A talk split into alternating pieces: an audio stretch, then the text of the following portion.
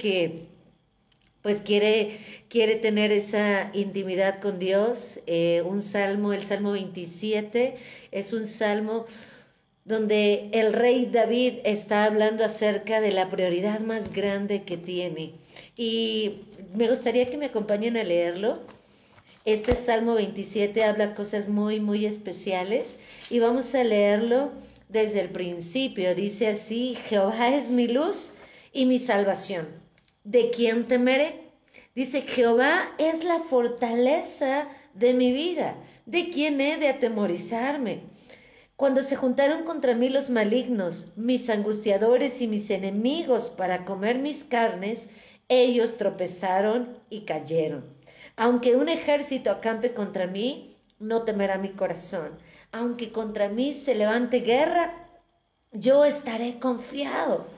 Dice una cosa, versículo 4, una cosa he demandado a Jehová y esta buscaré que yo esté en la casa de Jehová todos los días de mi vida para contemplar su hermosura y para inquirir en su santo templo. Versículo 5 dice, porque Él me esconderá en su tabernáculo en el día del mal y me ocultará en lo reservado de su morada. Sobre una roca me pondrá en alto. Luego levantará mi cabeza sobre mis enemigos que me rodean y yo sacrificaré en su tabernáculo sacrificios de júbilo. cantaré y entonaré alabanza a Jehová. Oye, oh Jehová, mi voz con que a ti clamo, ten misericordia de mí y respóndeme, porque mi corazón ha dicho de ti, buscad mi rostro, y tu rostro buscaré, oh Jehová. No escondas tu rostro de mí, y no apartes con ira a tu siervo. Mi ayuda ha sido. No me dejes, no me dejes ni me desampares, porque tú eres el Dios de mi salvación.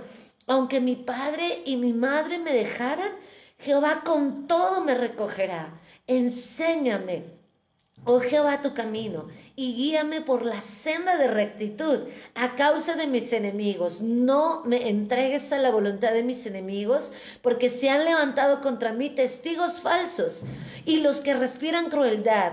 Hubiera yo desmayado si no creyese que veré la bondad de Jehová en la tierra de los vivientes. Aguarda Jehová, esfuérzate y aliéntese tu corazón. Sí, espera en Jehová. Amén. Lucas, eh, perdón, eh, Salmo 27, vamos a ver los primeros cuatro versículos y eh, para efectos de estudio yo los estoy dividiendo en dos partes. El primer, la primera parte de, de, esta, de estos cuatro versículos yo le llamo las tormentas del corazón.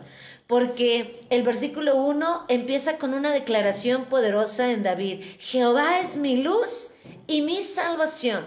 ¿De quién te veré? Jehová es la fortaleza de mi vida, dice Salmo 27. ¿De quién he de atemorizarme? Fíjese que hay cosas que eh, yo les llamo las tormentas del corazón porque eh, provocan inestabilidad, ansiedad, preocupación, pero sobre todo, dice el versículo 1, temor. Dice, Jehová es mi luz y mi salvación. ¿De quién he de atemorizarme? Si hay un arma que le funciona bastante bien al enemigo, es el miedo, el temor. Entonces, David abre esta declaración con una verdad poderosa. ¿De quién he de atemorizarme? Yo creo que hay cuatro cosas que en estos últimos tiempos van a provocar tormentas en el corazón. Número uno, los ataques del enemigo. Cuando, no sé si le ha pasado, pero de pronto uno no, no piensas que no hiciste nada, no pasó nada, no influiste en nada malo y te ocurrió algo negativo. Pero esto puede ser por un ataque del enemigo. Son cosas que vienen a, dice Juan 10:10, el diablo vino para robar, matar y destruir. Entonces, una de las cosas que provoca tormentos en el corazón o miedo es justamente la ira del diablo sobre nuestra vida, que no nos quiere ver felices, no nos quiere ver plenos. La segunda cosa que provoca tormentas en el corazón es todo el, todo el sistema, las cosas que están en contra de Dios. Sobre todo en estos últimos tiempos hemos estado viviendo una lucha muy, muy grande acerca de fundamentos, de principios, de valores que están totalmente en contra de Dios. Y esto provoca, puede provocar temor, puede provocar inestabilidad en el corazón. La tercera cosa que nos, provoca, nos, nos provoca perdón, tormentas en el corazón es el pecado. A veces lo que nosotros hacemos nos provoca tormentas en el corazón. Y cuando me refiero a tormentas en el corazón, pienso en el temor, la ansiedad, en eh, la preocupación, la depresión, eh, la confusión, el engaño, cuando a veces nos sentimos mal y de pronto no sabemos por qué. Resulta que estamos en un punto donde somos como, como el objeto que está en disputa, ¿no? Por una parte, Dios quiere darnos una vida hermosa y maravillosa y por la otra el enemigo se ha propuesto la misión de destruirnos a toda costa. Y Él no quiere que nosotros seamos felices, no quiere que nosotros disfrutemos la vida que Dios tiene para nosotros, que Él nos ha dado. Entonces, por ende, tenemos ataques. Y yo le llamo a esto ataques en el corazón. Pero cuando estudiamos la vida de David, que fue la persona que escribió este salmo, Salmo 27, nos damos cuenta que David era un hombre con muchas necesidades. David era un hombre con muchas debilidades. Tal vez era una persona con muchos em, problemas, con muchas cosas que él no podía resolver. Pero me gusta mucho, por ejemplo, el Salmo 18, cuando David declara que Dios lo ha rescatado, que Dios lo rescató de su peor enemigo. No nos vamos a ir del Salmo 27, solamente le quiero decir lo que David declaró en el Salmo 18, porque David era una persona con mucho, muchos problemas, muchas necesidades, muchos pecados, tal vez era una persona con, con muchas limitaciones, pero David declara en, en, en Salmo 18, versículo 19, me sacó al lugar espacioso y me libró porque se agradó de mí. Esto es algo increíble. ¿Cómo es que una persona con tantos defectos, con tantos eh, complejos, con tantas cosas que, que estaban en contra, cómo es posible que Dios se haya agradado de esa persona? ¿Por qué Dios se agradó de David? La Biblia dice que Dios encontraba placer en David. Cuando dice que se agradó de David, se refiere a que Dios disfrutaba estar con David, le encantaba la vida de David. ¿Por qué? Creo que porque David tenía una característica muy, muy, muy relevante. David corría a donde estaba Dios. Siempre corría a la presencia de Dios. Por eso Dios dijo en Hechos 13, 22 que David era conforme a su corazón porque no importaba cuán débil era, no importaba cuánto se equivocara, David tenía una sola opción y era la primera, correr a la presencia de Dios, buscar al Señor con todo su corazón. Así que el Salmo 27 nos habla acerca como de una muestra de cómo una persona que experimenta tormentas en el corazón, tanto externas como internas, ¿cómo es que esa persona tiene su primera opción en buscar a Dios?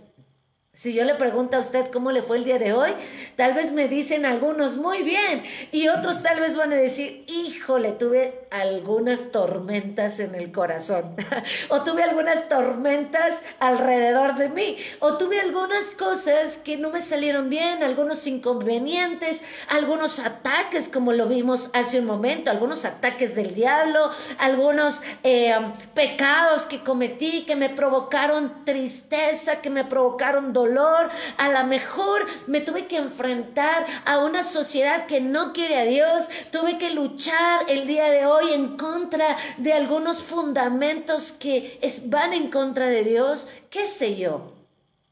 Tal vez no somos inmunes el hecho de ser cristianos de conocer al Señor no nos hace inmunes a las tormentas, tanto externas como las tormentas del corazón. Pero Salmo 27 nos habla acerca de lo que un hombre que ama a Dios hace. Lo primero que hace es correr a buscar a Dios. Y Salmo 27 nos enseña cómo navegar en medio de las tormentas internas y las tormentas externas.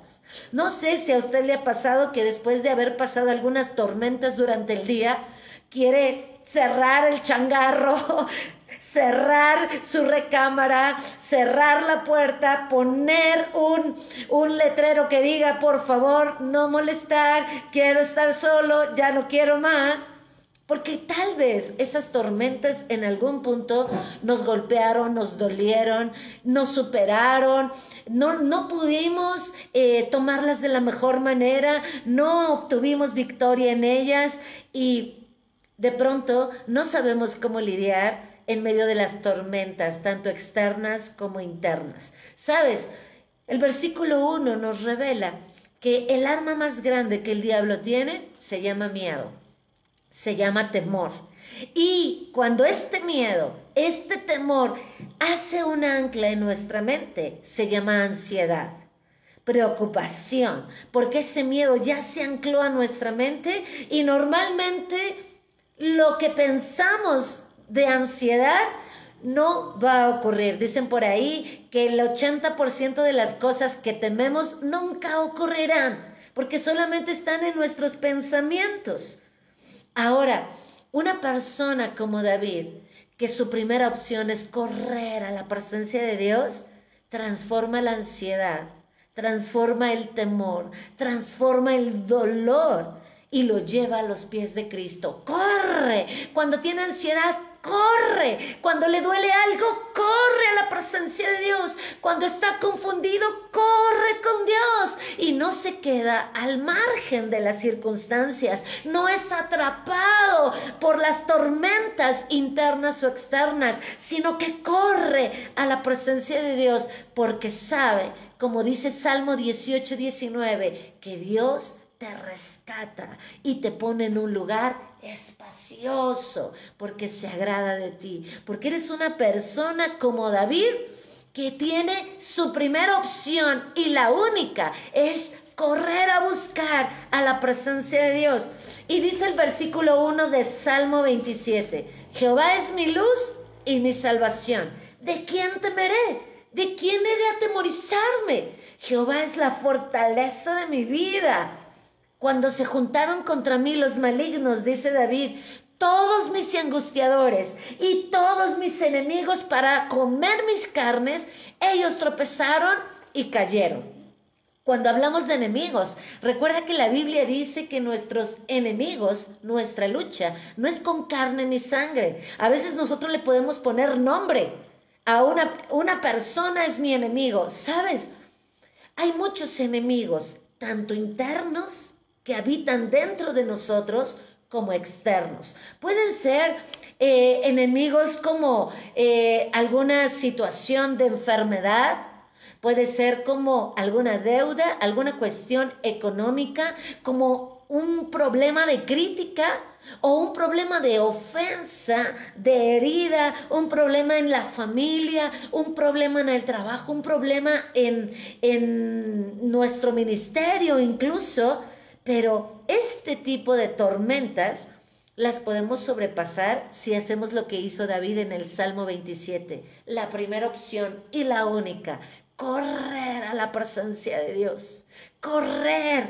Y eso es lo que me encanta de David, que David aprendió a vivir reposadamente, a vivir en la paz de Dios, porque corría a su presencia y no dejaba que las tormentas internas o externas atraparan su vida. Quiero que pensemos esto por un momento, porque muchas veces nos detenemos por ciertos problemas, por ciertas incomodidades, por ciertas cosas que pasan. Te quiero poner la perspectiva de David. ¿Cómo se vería nuestra vida al ladito de David? Dice la Biblia que el rey Saúl, que era la persona más importante de la nación y más poderosa, estaba determinado a perseguir a David, encontrarlo y matarlo. Y para esto David había contratado, perdón, Saúl había contratado tres mil soldados. Día y noche buscaban a David para matarlo. Yo creo que si lo ponemos ponemos nuestros problemas, nuestras tormentas al lado de David, al lado de tres mil soldados para matarte, yo creo que no se compara eso. Yo creo que nuestras tormentas, nuestros enemigos, son un poco menores a ello. Pero lo, lo relevante de esto es que en medio de esas tormentas, en medio de esas situaciones tanto internas como externas, difíciles, que le podía provocar a David incomodidad, dolor, tristeza, enojo, frustración. En medio de todo eso, David decidió una cosa. El versículo 3. Vamos a leerlo. Salmo 27, versículo 3. Dice así.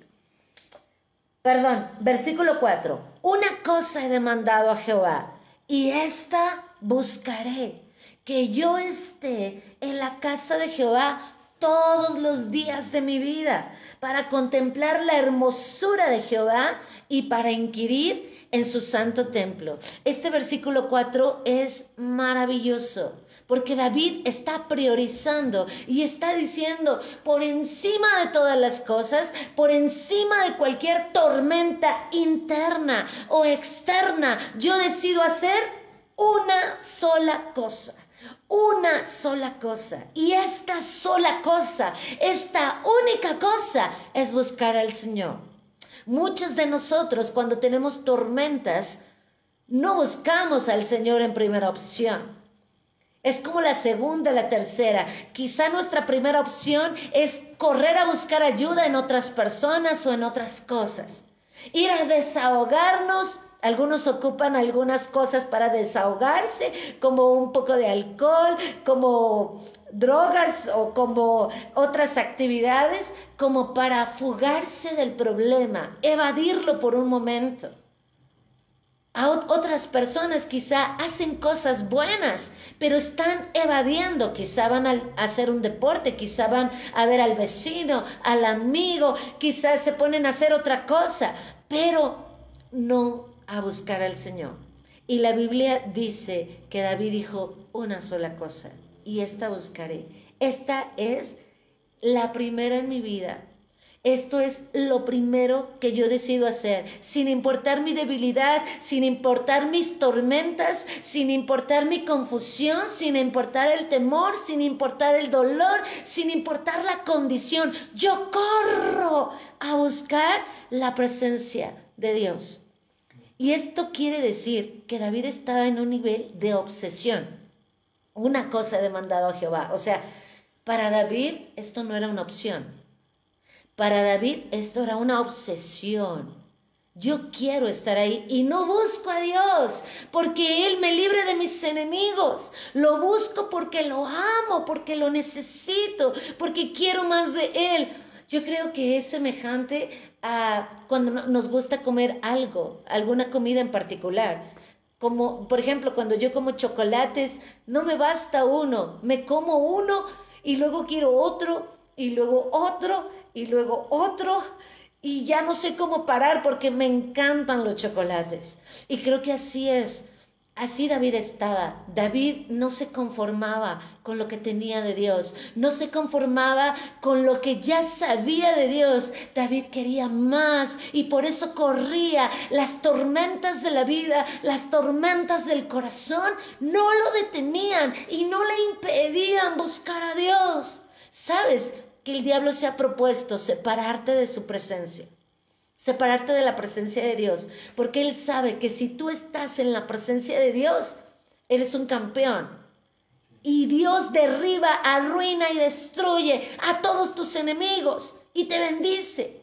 Pero lo que el diablo quiere hacer es que nosotros nos separemos de la presencia de Dios y que de pronto buscar a Dios sea una opción. Y aquí David estaba obsesionado. Esta es la pregunta de la noche.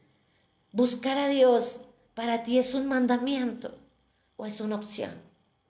Para David no solo era un mandamiento, era el mayor deseo de su corazón, convertido en una obsesión. Por eso David dijo, una sola cosa, una sola cosa, y esta buscaré. Sabes, yo creo que cuando las mamás están en una situación para defender a sus hijos, sin importar el peligro, sin importar las fuerzas o los recursos que ellas tengan, lo dan todo, porque en ese momento tienen una sola cosa que quieren hacer, que es defender a sus hijos.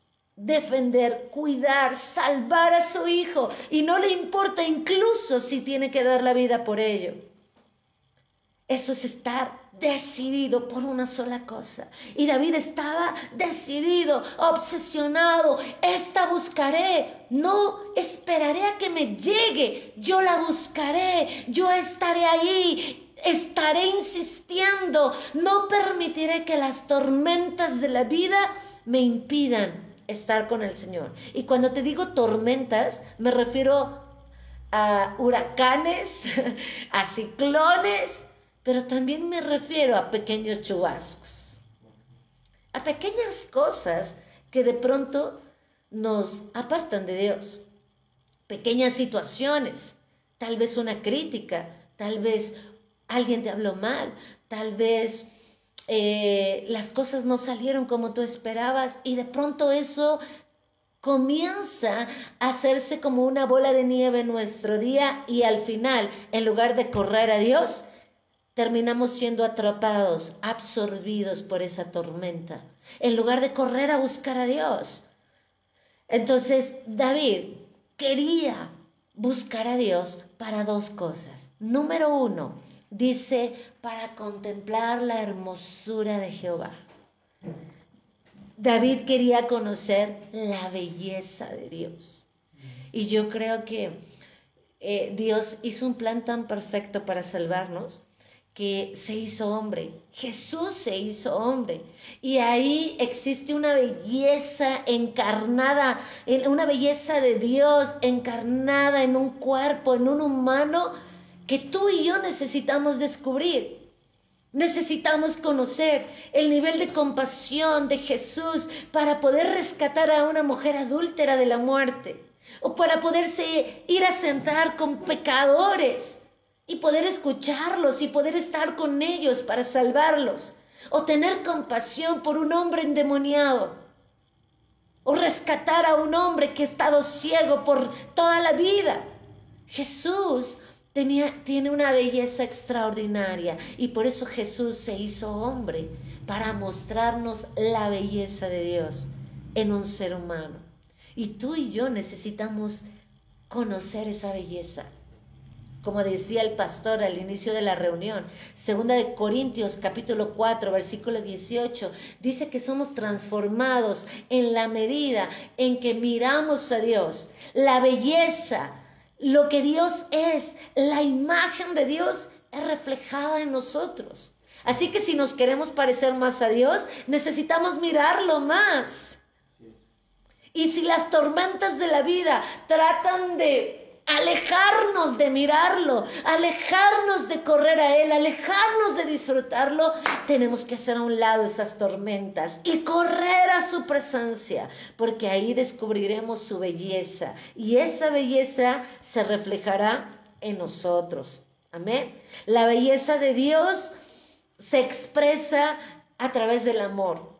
Y ese amor incluso uno lo puede encontrar en la propia naturaleza. Lo puedes encontrar en cualquier cosa que Dios ha creado.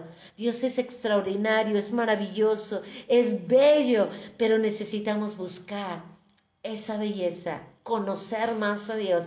Eh, David decía, yo quiero conocerte más y no me sacio. Yo quiero conocerte más, quiero conocerte más, al grado de que quiero estar pegado a ti. Quiero habitar en tu santo templo. Quiero habitar en tu presencia. No me quiero ir de aquí. David hizo una habitación en casa de Dios porque quería conocer su belleza. porque esa belleza es la que fue reflejada en David. David no era un superhéroe y no era una persona que nunca se equivocaba, pero David pasaba mucho tiempo con Dios y la belleza de Dios era la que se reflejaba en David. Segunda cosa, David buscaba a Dios, dice el versículo 4, para inquirir en su santo templo. ¿Qué significa eso? Que David estaba buscando información. Información. David no, tú no, tú aquí no estás viendo que David iba a buscar a Dios para pedirle que supliera sus necesidades. Esa no era parte de su sola cosa. Su única cosa que quería hacer era buscar a Dios para solamente con dos propósitos. Uno, conocer la belleza de Dios. Y dos, para recibir información profética, para dar a conocer a Dios y establecer su reino, para discernir lo que Dios quiere que hiciese, lo que Dios pensaba de David, lo que Dios quería hacer lo que Dios, a lo que a Dios le gustaba. David quería información. Quiero que tú me digas, papá, ¿qué piensas? Quiero que tú me digas qué quieres que haga, cómo quieres que viva mi día a día. Señor, quiero que me des información. ¿Cuál es mi asignación en tu reino? ¿Cómo quieres extender tu reino? ¿Cómo quieres dar a conocer tu reino? Para eso David iba a buscar a Dios. Para eso. David le preguntaba a Dios, Señor, ¿cuál es tu voluntad para tu nación, para tu pueblo, para tus hijos? ¿Qué es lo que piensas? ¿Qué es lo que sueñas? David preguntaba, ¿cuál es tu plan para las naciones, Señor? Eso de inquirir en el Santo Templo también incluye buscar la sabiduría del Espíritu Santo, buscar esa sabiduría para aplicarla en nuestro diario vivir. A veces no sabemos qué decisiones tomar y buscamos y amamos a Dios, pero tomamos decisiones carnales donde Dios no existe, Dios no está. A veces no sabemos qué decidir, no sabemos qué camino tomar, no, no, no nos permitimos hacer conclusiones al margen de Dios, sin pedirle su opinión, sin conocer su voluntad. David iba a buscar la presencia de Dios para conocer cuál era su voluntad, para saber, para tener esa sabiduría del Espíritu Santo. Y te quiero decir que hay tres enemigos, tres enemigos de las personas de un solo fin. A esta clase de personas como David que declaran una sola cosa buscaré y esta es tu presencia, yo le llamo personas de un solo fin personas de una sola cosa. ¿Han escuchado de historias de algunos, algunas personas raras que de pronto se enamoran de dos personas y que no saben por quién decidirse y que parece que hay alguna confusión? Yo creo que hay más que confusión en eso. Y no se deciden, su corazón está dividido. Su corazón no está decidido, no está comprometido, no está entregado, porque aún está oscilando entre una y otra cosa. A veces con Dios podemos estar entre nuestras actividades y, buscar a Dios. David tenía una sola cosa, una sola cosa. Eso no significa que David no trabajara, ¿eh? No, David trabajaba muchísimo, pero su prioridad era buscar al Señor. Cuando nos referimos a personas de un solo fin, de una sola cosa, es que han puesto en prioridad buscar al Señor. Y corren, no permitan que las tormentas de la vida y las tormentas del corazón les impidan buscar a Dios. Hay personas que se alejan de Dios porque tuvieron un mal día o porque tuvieron una situación dolorosa y triste o por alguna enfermedad o por pandemia, se apartan de Dios porque les va bien incluso, porque ganan bien, porque no tienen necesidad de buscar a Dios, todo está bien en su vida, aparentemente.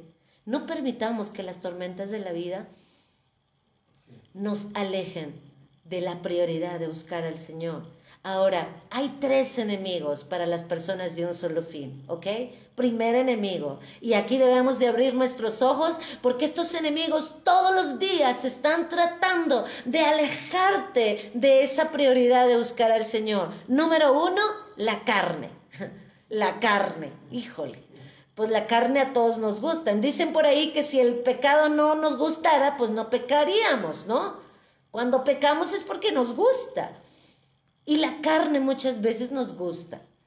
Nos gusta la carne. ¿Qué es la carne? Gálatas 5 dice que los deseos de la carne es enemistad, celos, pleitos, iras, contiendas, disensiones, maledicencias.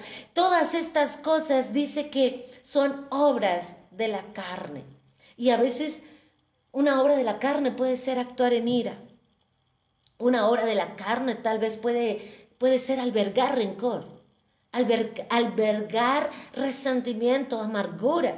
Una obra de la carne o actuar en la carne tal vez puede hacer, puede, puede hacer, hacer cosas sin Dios. Lo que la Biblia le llama obras muertas, que Dios no reina, Dios no está ahí. Hay personas que sirven y dan dan mucho a la, de beneficencia, de eh, obras de caridad, pero no tienen amor, entonces es una obra muerta, es una obra carnal. Hay personas que a veces quieren servir y se pelean con otros en el camino. Es una obra carnal. Parece bueno, pero en el fondo hay carne. Y a veces esa carnalidad nos aleja del lugar secreto, de buscar al Señor. Y todos batallamos con esto. Todos batallamos con la carne, algunos de una forma o de otra, pero todos batallamos con la obra de la carne. Algunos mienten o mentimos, algunos eh, nos gusta enojarnos y gritar mucho, otros nos gusta eh, tal vez eh, pelear o tal vez nos encanta el dinero y hacer riquezas y nos vamos alejando del Señor. La, carne nos aleja del lugar secreto. ¿Ok? Buscar la carne. La Biblia dice que los deseos de los ojos, el engaño de las riquezas, em, desvían el corazón de una sola cosa, buscar al Señor. Segundo enemigo, ¿está listo para el segundo enemigo de las personas de un solo fin? La religiosidad. Religiosidad. ¿Esto qué es? Pues incluye la crítica, incluye el hecho de que tienes que ir más allá de las estructuras, más allá de la comodidad, que no te tienes que hacer el ofendido, que si la gente te critica, te juzga por buscar a Dios, eso no te debe afectar. A veces somos vulnerables a las críticas de las personas que más amamos. Y tal vez te puedan decir, ¿y por qué desperdicias tu tiempo en buscar a Dios? ¿O por qué das tanto? ¿Por qué siembras tanto? Y tal vez esa crítica nos hiere, nos lastima y nos detenemos, ¿no? Porque la religiosidad exige parámetros, existe ritos, existe métodos, pero Dios es más que una religión. Y te quiero decir que muchas veces dentro de la iglesia cristiana hay religiosidad de pronto hacer cosas sin el corazón, adorar pero no disfrutar, cantarle al Señor, orar pero no escuchar a Dios, leer la Biblia pero no detenerte a esperar que Dios te hable.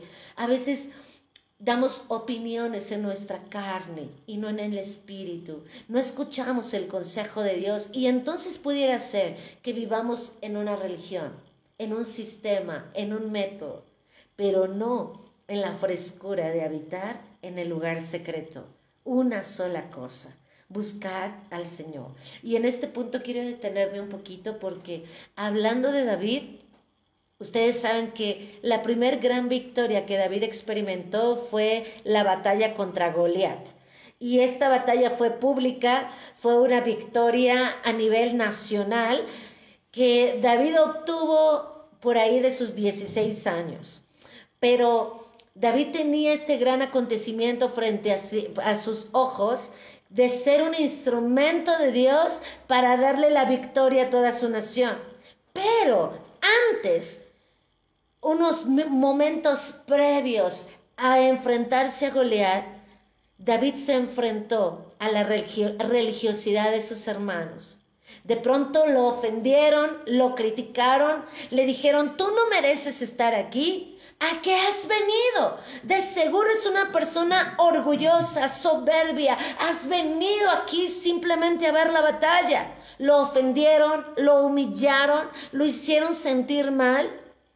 Y en ese momento David estaba enfrentando una tentación. ¿Cuál era la tentación?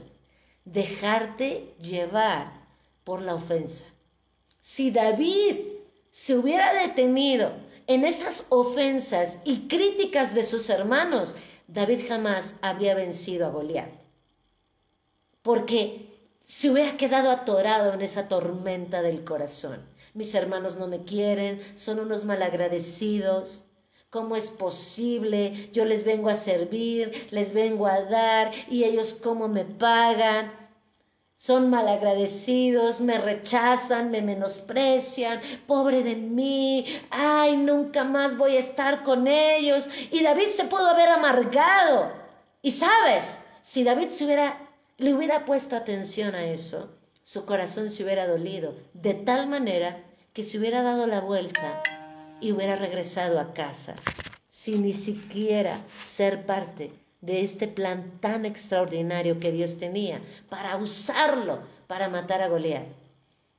Y lo mismo sucede en nuestra vida. A veces el enemigo nos ataca. Juan 10:10 dice que el enemigo vino para robar, matar y destruir. Pero Jesús vino para dar vida y vida en abundancia. Y a veces lo que sucede en nuestra vida es que nos detenemos en las tormentas nos detenemos en la ofensa, nos detenemos en el dolor y simplemente nos perdemos de una gran victoria, nos perdemos de una gran bendición. Si David se hubiera detenido en el rechazo, en el, en el menosprecio o en el dolor, simplemente no hubiera ganado. Y te quiero decir algo, a veces Dios envía personas a nuestra vida para hacernos ver nuestros puntos ciegos no sé, no sé cómo, cómo veas tú los puntos ciegos. Yo cuando aprendí a manejar, recuerdo que el primer consejo que recibí fue cuida el punto ciego. Siempre cuando manejas hay un punto ciego. Tienes dos retrovisores, uno de cada lado, y tienes uno frente a ti.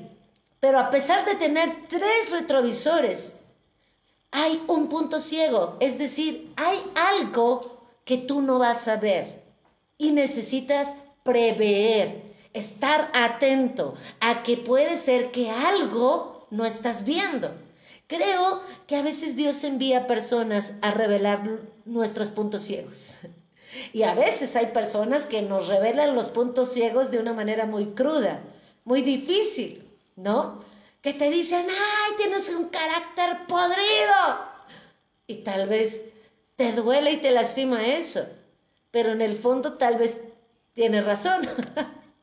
tal vez es un punto ciego que no hemos visto, ¿verdad? Es un ejemplo, no digo que aquí ustedes tengan eso, no, pero tal vez a veces hay cosas que nosotros no miramos, pero hay un punto ciego que Dios a través de personas o de su Espíritu Santo nos lo revela. Y si de pronto hay personas que nos ofenden y nos duele, pero están revelándonos un punto ciego, podemos tener la opción de ofendernos y herirnos o aprender y recibir sabiduría de Dios en ese momento. Amén. Así que no permitamos ser ofendidos, ser que seamos dolidos o heridos porque alguien nos revela punto ciego. Te quiero decir por último que una persona de un solo fin, una persona que habita en la presencia de Dios y que su prioridad máxima es buscar a Dios, es una persona que provoca dos cosas, dos cosas, una de dos, o provoca que otros se unan a Él y busquen a Dios, o sea, contagia a otros, enciende a otros, los apasiona por buscar a Dios o provoca celos, enojo y lo persiguen, lo critican, lo juzgan. Siempre va a haber esto. Que no nos sorprenda. Quizá en nuestra vida en algún momento vamos a tener las dos. Vamos a tener personas que podamos contagiarlas y se enamoren más de Dios, pero también quizá personas que nos persigan porque están incómodos, celosos, enojados, porque estamos buscando a Dios. Aquí hay algo muy interesante. David había pagado el precio. Él estaba pagando el precio por buscar a Dios. Y cuando yo digo pagar el precio, no me, no me refiero a orar, porque orar no es algo Uy, difícil. Orar no es pagar el precio. Orar es la recompensa. Estar con Dios es el deleite, es el regalo, es el disfrute. Estar en su presencia es la, el objetivo. Pagar el precio tiene que ver con no permitas que las tormentas de la vida y del corazón te impidan llegar a buscar a Dios. No lo permitas. Para eso sí se requiere carácter, para eso se requiere determinación, pagar el precio. Nada me va a impedir que yo busque al Señor. Nada, nada, ningún dolor, ninguna tristeza, ningún quebranto, ningún ataque del diablo, ninguna obra de la carne, ningún pecado, ninguna equivocación me va a hacer que yo pueda quitarme de, de, de buscar al Señor. ¿Y sabes cuál fue el resultado? En, siguiendo el ejemplo de David, el resultado fue que Dios le dio una autoridad tremenda. Porque su vida de intimidad con Dios, su vida privada con Dios, se unió con la vida pública, porque era una sola cosa. Tanto en lo privado como en lo público, David tenía una sola cosa, un solo fin, buscar al Señor. Y entonces fue revestido de autoridad, porque era una persona congruente. Su decisión de buscar al Señor era evidente en el respaldo que Dios le había dado. Era evidente en lo que hacía, en la unción que Dios le daba. Así que es importante que nosotros pongamos en prioridad buscar al Señor, una sola cosa. Creo que es muy fácil quedarnos atorados por las tormentas de la vida o por las tormentas del corazón. Yo les digo esto no por, como decía Pablo, no porque uno ya, ya lo haya alcanzado, sino porque somos seres humanos y todos los días enfrentamos diferente tipo de tormentas. Todos los días experimentamos diferente tipo de ataques, quizá seducción o tentación a caer en pecado, quizá ataques del diablo, quizá el resultado de nuestra propia carnalidad, nuestro mal carácter, nuestras malas decisiones. Todos los días enfrentamos situaciones que tienen la misión de alejarnos. Y no me refiero solamente a las cosas malas también las buenas pueden jugar un papel relevante en alejarnos de Dios. También las buenas pueden alejarnos de Dios, porque ocupan el lugar de Dios y no, eh, no las bendiciones. Dios no las trajo para que ocupen su lugar. Las bendiciones Dios nos la dio para que podamos disfrutarla y sea una oportunidad más para adorarle, para darle gracias, para exaltarle. Así que yo les animo en esta noche a que vayamos con el Señor corriendo, corriendo, corriendo. Y si tuviste algún estrago por una tormenta de la vida o del corazón, corre a su presencia y dile, papá, Arráncame esta espina, arráncame este dolor, arráncame esta preocupación, arráncame esto que me quiere impedir disfrutar, contemplar tu belleza y escuchar la información profética necesaria para establecer tu reino. Así que creo que el Espíritu Santo nos está recordando ser personas de una sola cosa. Salmo 27, 4. Una sola cosa buscaré, una sola cosa. Esta buscaré, estar en la casa de Jehová para contemplar su belleza, para contemplar su hermosura. Dice, y quiero estar ahí todos los días de mi vida, para inquirir también en su santo templo. Amén. Y ustedes pueden, leer los siguientes versículos que habla acerca de bendiciones simplemente por estar ahí en su presencia. Así que no se olvide de ser una persona de un solo fin, de una sola cosa. Lo más importante, la máxima prioridad, buscar al Señor para contemplar su belleza y para inquirir en su santo templo. Tal vez usted me diga, ¿cómo lo voy a hacer? Muy fácil. Ve a buscar a Dios en oración. Quizá digas, no sé orar, simplemente habla con Él como hablas con cualquier otra persona. Abre tu corazón y deja que salga lo que hay dentro de tu corazón a Dios. Habla con Él, ora, lee la Biblia, adora, escucha su palabra, medita en ella y te encontrarás al Señor, porque dice la Biblia que cercano está Jehová a los que le buscan y le buscan de verdad. Si tú le buscas, le vas a encontrar. Amén. Papito hermoso, gracias en esta noche por recordarnos que tu, corazón es marcado por las personas de un solo fin, de una sola cosa, que han puesto en prioridad buscar tu rostro. Señor, no venimos a buscarte como si lo tuviésemos todo. También, al igual que David, tenemos debilidades, tenemos equivocaciones, Padre, tenemos tormentas en la vida externas y también tormentas internas en el corazón. Pero por encima de todas las cosas hay una verdad en nuestra vida y es la misma que en David. Una sola cosa, una sola cosa. Esta es mi decisión, Señor. No me interesa nada ni nadie más que tú, Señor. Tú eres la persona más importante en mi vida, Señor.